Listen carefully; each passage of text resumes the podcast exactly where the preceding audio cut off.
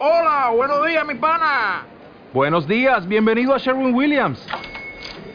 ¡Ey! ¿Qué onda, compadre?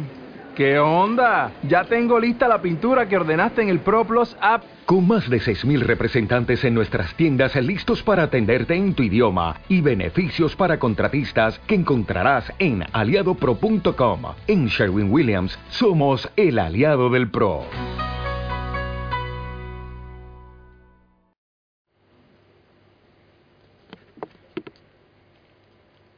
Si vas por la carretera y ves una señal de advertencia o de prohibición que diga quizás no pasar, una pregunta, ¿te molestas o lo agradeces? Bueno, depende de la circunstancia, depende de las prisas que llevemos, pero apreciamos muchas veces el hecho de que alguien nos advierta, sobre todo de un peligro, de una realidad. Y decimos eh, gracias, aunque no siempre es fácil que nos digan que no. Dios nos ha dado diez mandamientos en su palabra y estamos durante las siete semanas que hemos recorrido de manera alterna, estamos tratando esos elementos. Ahora, cuando Dios expresa un no, siempre tiene un propósito positivo detrás. No es para fastidiarnos, es para protegernos. Y lo encontramos en este mandamiento.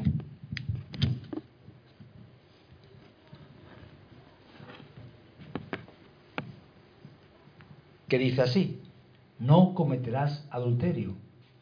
Y la cita es Éxodo 20, 14. Lo que vamos a ver en positivo es, seamos fieles, santifiquemos el matrimonio y Dios siempre tiene una razón para sus advertencias. No es para causarnos dolor, decíamos, es para nuestra protección. Hay que decirlo claro, nada destruye una familia más rápido que la infidelidad, la falta de compromisos. Y vivimos, en una sociedad de falta de compromisos, donde todo es relativo,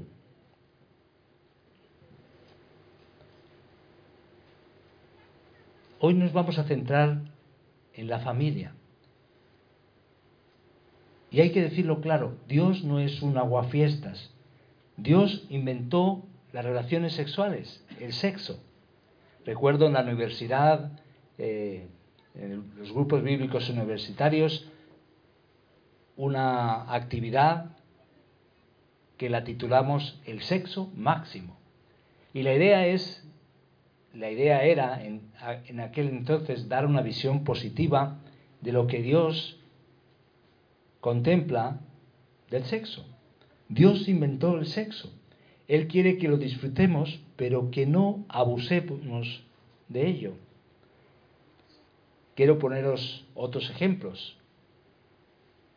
El agua es buena, ¿verdad? Es un regalo. ¿Qué necesario es el agua. Sin embargo, el agua en exceso, ya lo hemos visto en inundaciones, la verdad es que no es muy agradable. El fuego es una bendición, pero ya lo hemos visto en los incendios, pasa factura. Dios nos ha dado un regalo llamado el sexo. Y ahora en todo esto es interesante que hay una perspectiva, vamos a decir, religiosa, donde se nos ha dicho casi que el sexo es pecado. Casi se nos ha plantado o planteado, mejor dicho, la situación en el Edén como que la raíz del pecado era el sexo. Nada que ver. Y en esa tradición encontramos eh, la perspectiva del sexo básicamente como algo para procrear y ya está. Del otro lado tenemos una perspectiva liberal. Vive la vida loca. Haz lo que quieras. Una situación de relativismo. No importa lo que sientas, no importa con quién, hazlo.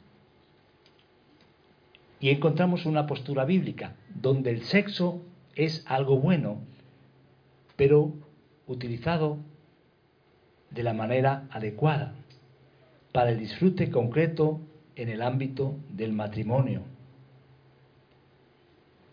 El sexo es una herramienta para construir el matrimonio, no para destruirlo. Ahora es más fácil casarse de lo que es estar casado. Y en el mundo de hoy tenemos valores permisivos donde dicen que todo vale. Y hay que decirlo, estamos obsesionados con el sexo. El sexo lo ocupa todo. La revista Reader Reyes realizó un estudio y dijo que 50% de todos los maridos y probablemente el 35% de todas las mujeres han cometido adulterio, han sido infieles. Ahora es interesante, vemos una perspectiva adecuada. Este es nuestro punto de partida. Veámoslo con atención. En primer lugar, nuestra sexualidad incluye nuestra capacidad para el placer sexual y se origina en Dios. Y creó Dios al hombre a imagen, a imagen de Dios lo creó, varón y hembra los creó. Interesante y bien diferenciado.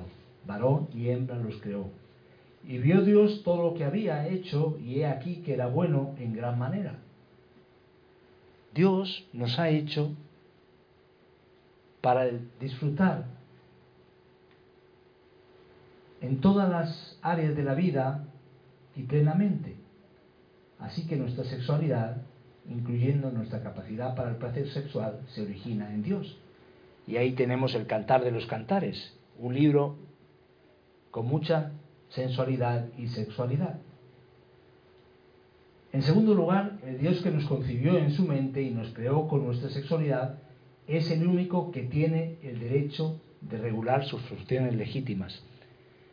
Hay que buscar el manual de instrucciones, ¿verdad? Cuando compramos una lavadora o una secadora o el electrodoméstico que sea. De la misma manera necesitamos abrir el manual de instrucciones y preguntar cómo Dios quiere que use el sexo. Y los bendijo Dios y les dijo, fructificad y multiplicaos, llenad la tierra y sojuzgadla. Y en Éxodo 20:14, que es nuestro tema de hoy, dice, no cometerás adulterio. Entonces, es interesante, Dios pone el límite dentro del matrimonio. Es interesante que en torno a la lucha contra el SIDA, tenemos aquí una noticia que nos habla de cómo Uganda, que fue el país africano donde primero apareció el SIDA, después ayudó a la dramática reducción del SIDA tres factores. El pueblo de Dios se dedicó a orar. Y no solamente oraron, sino enseñaron los patrones bíblicos y encontraron una situación diferente. Debido a esta reacción, los líderes del país tomaron decisiones radicales e iniciaron una campaña denominada ABC, que quiere decir abstinencia, ser fiel y condones. Vemos más allá del matrimonio, es mejor el sexo después de casarse.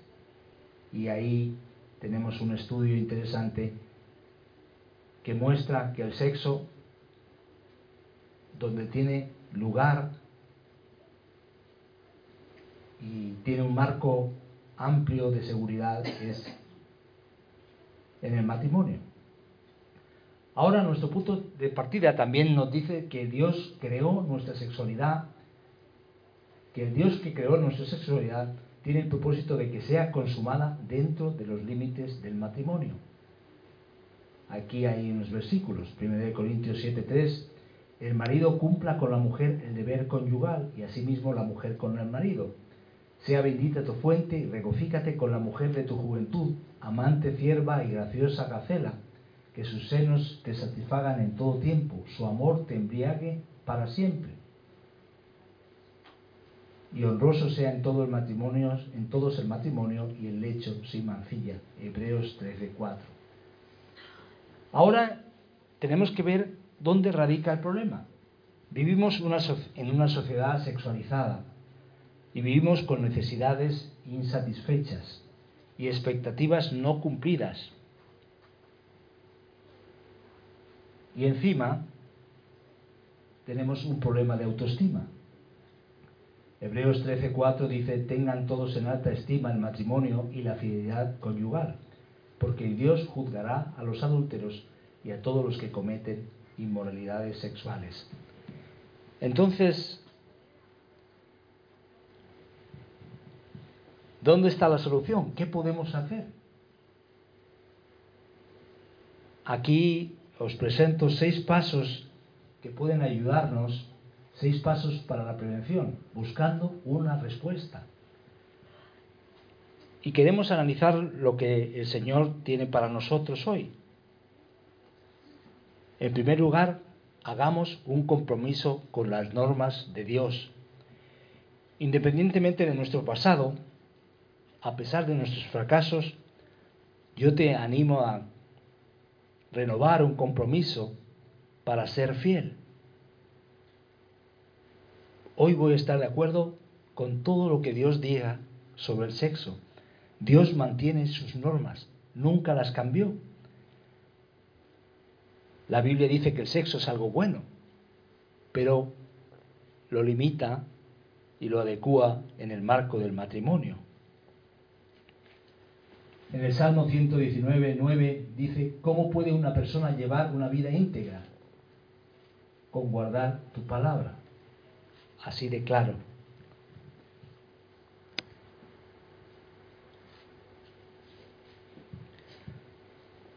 ¿Cómo puede vivir una vida íntegra? De acuerdo a la cultura, las normas de la cultura, living la vida loca que decía Ricky Martin, no. Es en su palabra. El adulterio no es una opción y no hay justificación para ello. Y encontramos varios pasajes. Bueno, en 1 Corintios 6, 15 al 20, os lo pongo ahí, aquí, aunque merece un análisis aparte. Cambia toda la perspectiva. Dice, ¿no sabéis que nuestros cuerpos son miembros de Cristo? ¿Tomarán acaso los miembros de Cristo para unirlos con una prostituta? Jamás. ¿No saben que el que se une a una prostituta se hace un solo cuerpo con ella? Pues la escritura dice, los dos llegarán a ser un solo cuerpo. Pero el que se une al Señor se hace uno con Él en espíritu. Huyan de la inmoralidad sexual. Todos los demás pecados que una persona comete quedan fuera de su cuerpo. Pero el que comete inmoralidades sexuales peca contra su propio cuerpo. Nos afecta de una manera diferente. ¿Acaso no sabéis que vuestro cuerpo es templo del Espíritu Santo, quien está en vosotros y al que se, el que has recibido de parte de Dios, ustedes no son, o vosotros no sois propios, nuestros propios dueños. Fuimos comprados por un precio. Por tanto, honrad con vuestros cuerpos, con vuestro cuerpo a Dios. Ahora es interesante la historia de José. José fue un joven, un joven que lo pasó muy mal. Fue vendido como sabéis, por sus hermanos, acusado, abusado. Y ahí tenéis la escena donde la mujer de Potifar lo tienta o lo acosa, podríamos decir. Sucedió después de estas cosas que la mujer de su amo miró a José con deseo y le dijo, acuéstate conmigo. Pero él rehusó. Y dijo a la mujer de su amo, estando yo aquí, mi amo no se preocupa de nada en la casa, y ha puesto en mi mano todo lo que posee. No hay nadie más grande que yo en esta casa, y nada me ha rehusado excepto a ti, pues tú eres su mujer. José lo tenía claro, era joven, pero lo tenía muy claro. ¿Cómo entonces iba yo a hacer esta gran maldad y pecar contra Dios? Tenía claro que la casa era de Potifar, que la autoridad era de Potifar, pero tenía claro que lo que hacía no era delante de Potifar, lo hacía delante de Dios y le importaba. Pero él no accedió a acostarse con ella o a estar con ella. Pero sucedió, sucedió un día que él entró en casa para hacer su trabajo y no había ninguno de los hombres de la casa allí dentro. Entonces ella lo asió de la ropa diciendo, acuéstate conmigo. Mas él le dejó su ropa en la mano y salió huyendo afuera. El Señor nos dice, huye.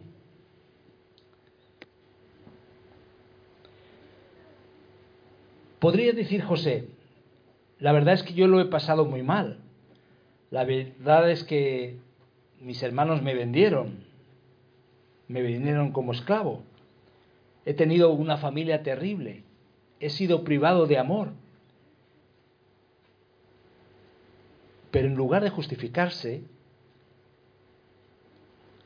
José dijo, lo tengo claro, no voy a pecar contra Dios.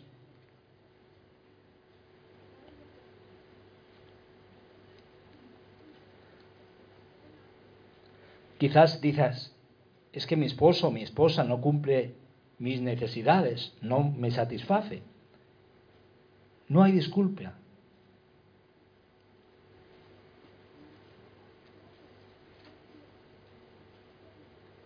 Lo que estamos viendo a la luz de la palabra de Dios es que comprometámonos con Dios y sus principios.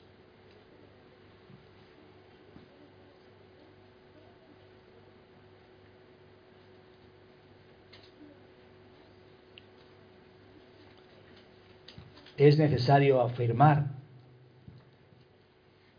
y que nuestros amigos y familiares sepan que lo tenemos claro.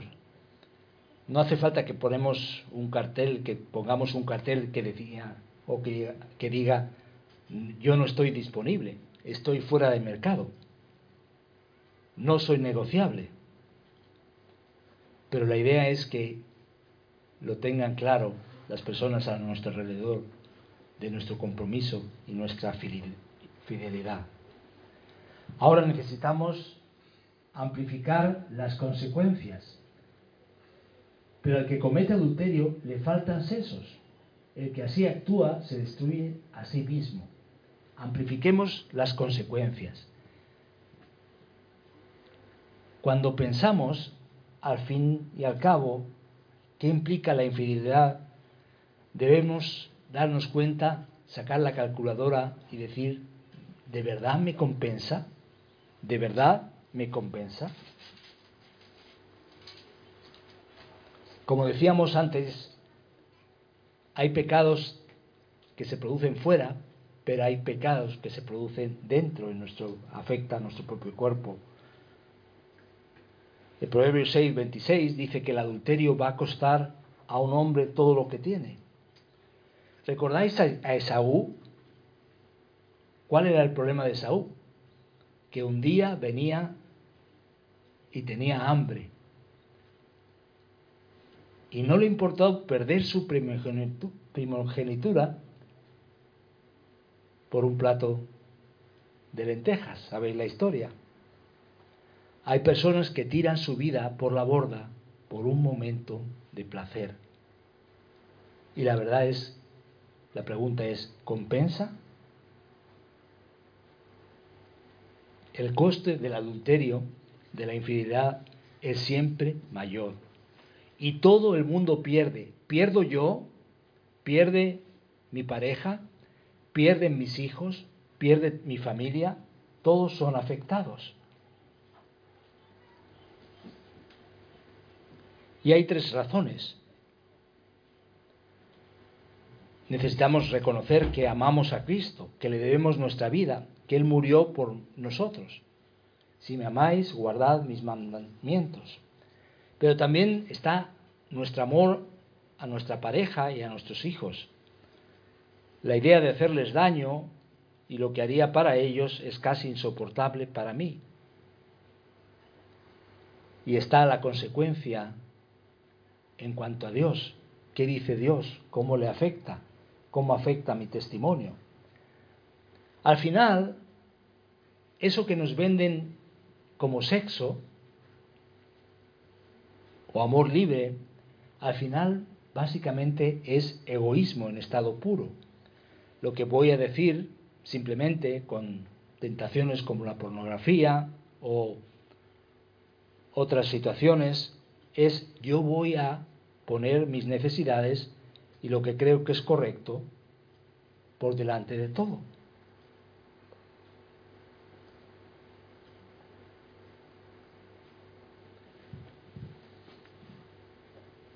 Amplifiquemos las consecuencias. ¿Cuánto me va a costar? Pero mantengamos viva la llama del amor. Dice 1 Corintios 7:3, el marido, el marido, perdón, cumpla con la mujer el deber conyugal y asimismo la mujer con el marido. Aquí, aquí nos están hablando de necesidades. Ahora, ¿te has, plantado, ¿te has planteado las necesidades de tu pareja? En un libro, eh, William Harley, eh, Willard Harley, eh, titulado Lo que él necesita, lo que ella necesita, establece diferentes necesidades. Y aquí el ejemplo es gráfico y muestra lo complicado que somos. Porque las necesidades de él son muy diferentes a las necesidades de ella. Vemos que en el caso de ella busca afecto, comunicación, honestidad y franqueza, apoyo financiero, económico, compromiso familiar. Y en cambio él busca la satisfacción sexual, el compañerismo recreativo, una esposa atractiva, apoyo en el lugar y admiración. Y son necesidades diferentes. Y la pregunta es, ¿estoy dispuesto a satisfacer las necesidades de él o de ella?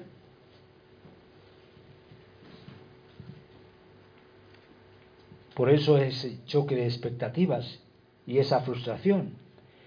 Debemos tomar en serio y aprender las necesidades de mi pareja. La pregunta es, no, no es qué necesito yo, sino qué necesita él o qué necesita ella. Este es un largo camino para la protección del matrimonio.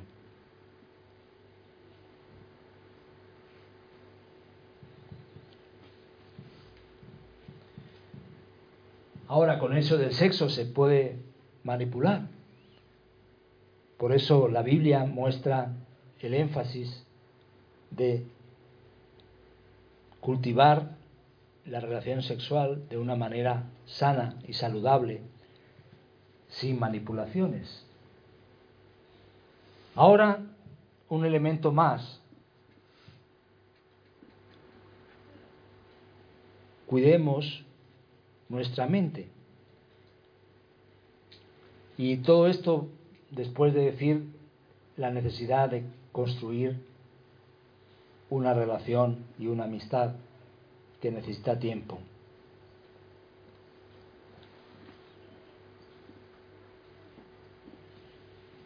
Ahora, cuidemos nuestra mente. Dice 2 Timoteo 2:22, huye también de las pasiones juveniles y sigue la justicia, la fe, el amor y la paz, con los, con los que de corazón limpio invocan al Señor. Cuidemos nuestra mente. No caemos en la inmoralidad de golpe, nos vamos resbalando.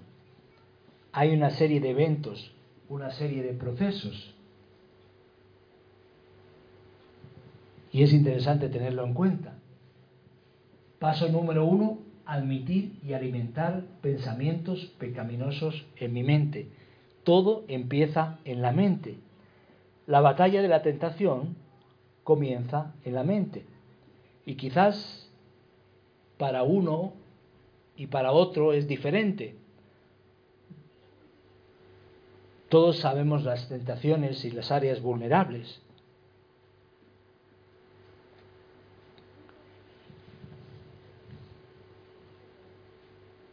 Es interesante lo que dice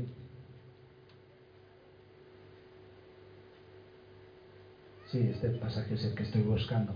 Santiago 1, 12 al 15. Bienaventurado el hombre que persevera bajo la prueba, porque una vez que ha sido probado recibirá la corona de vida que el Señor ha prometido a los que le aman. Que nadie diga cuando es tentado, soy tentado por Dios, porque Dios no puede ser tentado por el mal y él mismo no tienta a nadie, sino que cada uno es tentado cuando es llevado y seducido por su propia pasión, por sus propios deseos.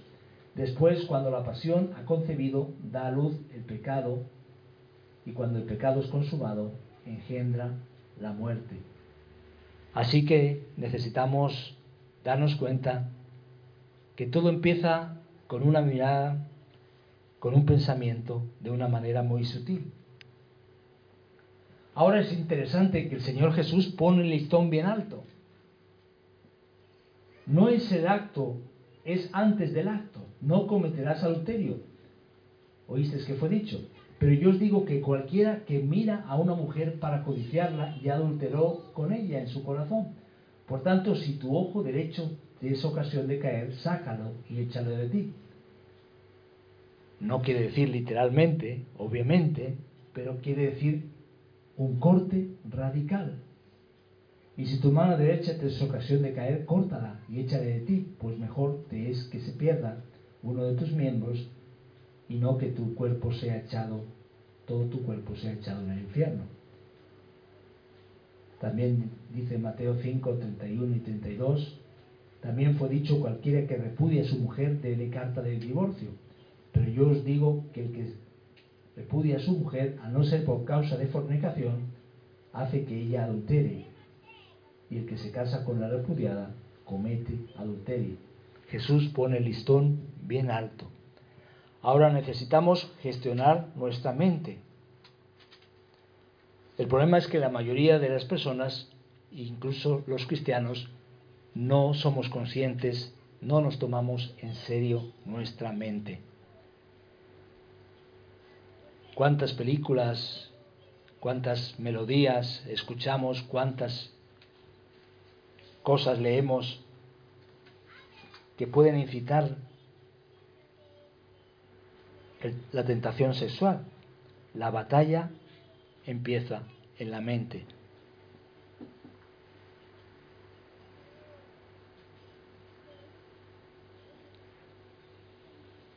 Te conviertes en lo que piensas. A lo mejor dices, a mí no me pasa nada, no me afecta pero es imposible no sentirse afectado por lo que percibimos en nuestra mente. Hay una cosa que leí, dice, tenemos trituradores de basura en nuestras cocinas, ¿verdad? Bueno, en el caso, basureros. Pero curiosamente tenemos dispensadores de basura en la sala de estar en la televisión o en el ordenador. Y es muy complicado deshacerse de la basura cuando la tienes delante en la sala de estar. Así que, como dice 2 de Timoteo 2:22, demos la espalda a esos deseos lujuriosos y démosle nuestra atención a la bondad, la integridad, el amor y la paz.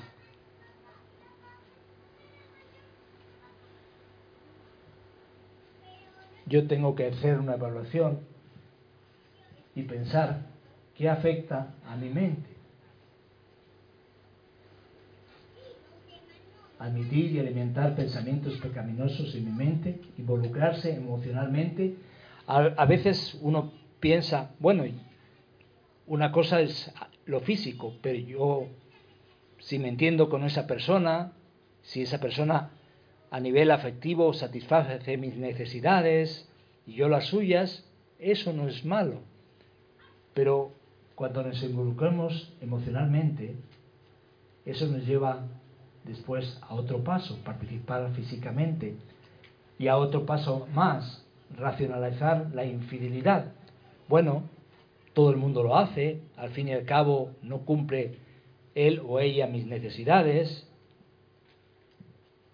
me tengo que buscar la vida en algún sitio y racionalizamos la situación.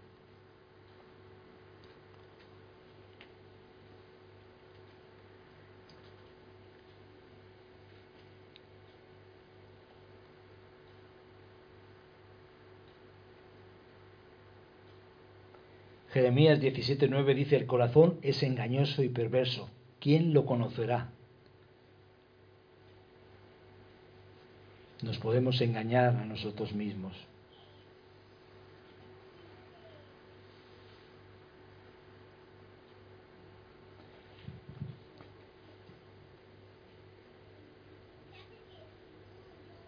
Aquí tenemos un ejemplo, ¿verdad?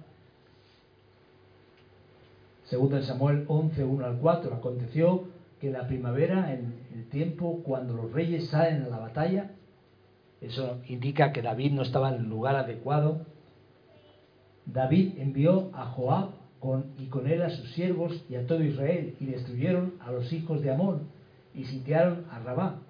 Pero David permaneció en Jerusalén. Y al atardecer, ese día se levantó tarde, David se levantó de su lecho y se paseaba por el terrado de la casa del rey. Y desde el terrado vio a una mujer que se estaba bañando y la mujer era de aspecto muy hermoso. Todo está hecho. Está planteada la tentación. David mandó a preguntar acerca de aquella mujer. Y alguien dijo, ¿no es esta Betsabé, hija de Eliam, mujer de Urias, Eteo? David envió mensajeros y la tomó, y cuando ella vino a él, él durmió con ella. Necesitamos cortar la situación antes de que sea demasiado tarde. Y otro de los pasos es mantener relaciones correctas. Mas todas las cosas, cuando son puestas en evidencia por la luz, son hechas manifiestas, porque la luz es lo que manifiesta todo. La mayoría de los asuntos de infidelidad ocurre en los círculos más cercanos. Es verdad que puedes buscar una pareja por internet, pero es en el ambiente más cercano, con los compañeros de trabajo, donde tenemos que tener cuidado de las relaciones adecuadas. También tenemos que tener cuidado si la persona se abre y te cuenta sus problemas a nivel afectivo, eso puede abrir una puerta.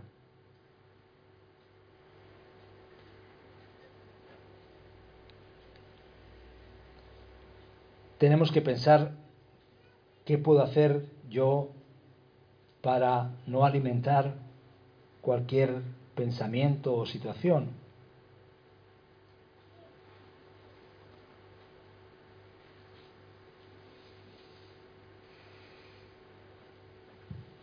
Hay muchas cosas que podemos añadir, pero por el tiempo lo vamos a dejar ahí. Por último, minimicemos las oportunidades. Así que el que piensa estar firme, mire que no caiga. No os ha sobrevenido ninguna tentación que no sea humana, pero fiel es Dios que no os dejará ser tentados más de lo que podáis resistir, sino que dará también juntamente con la tentación la salida para que podáis soportar. Hay una salida.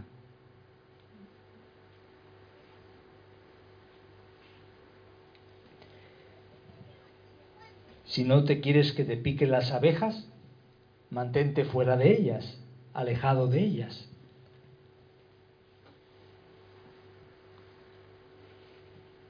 Necesitamos ser conscientes.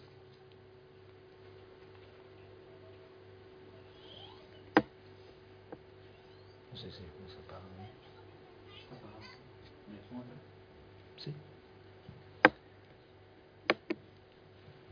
Debemos minimizar la oportunidad.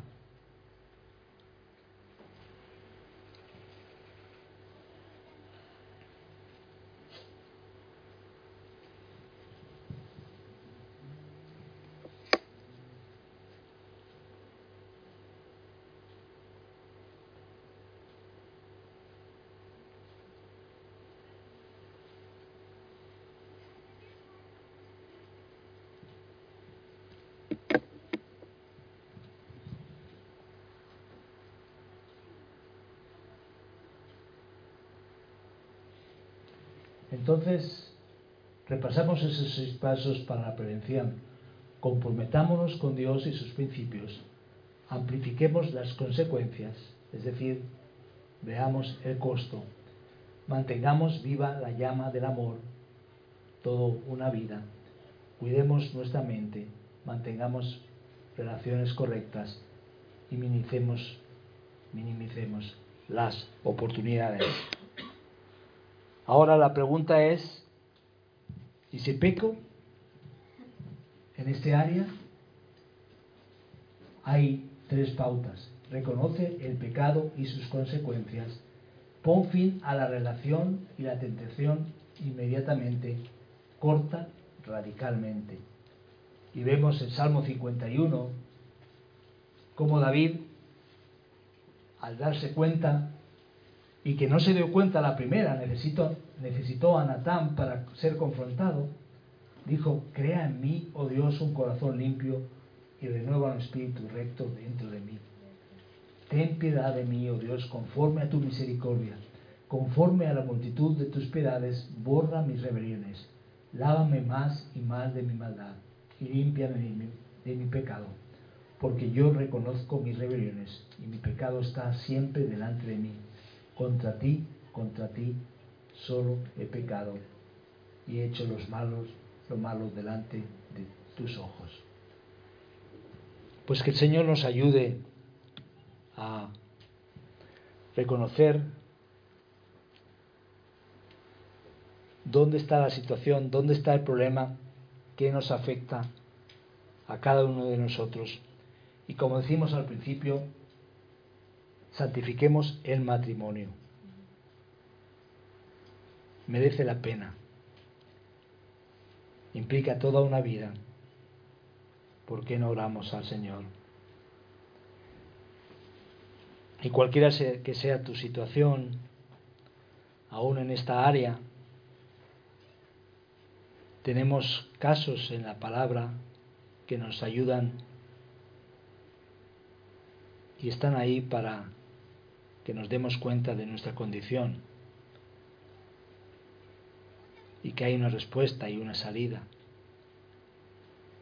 Y podemos darnos cuenta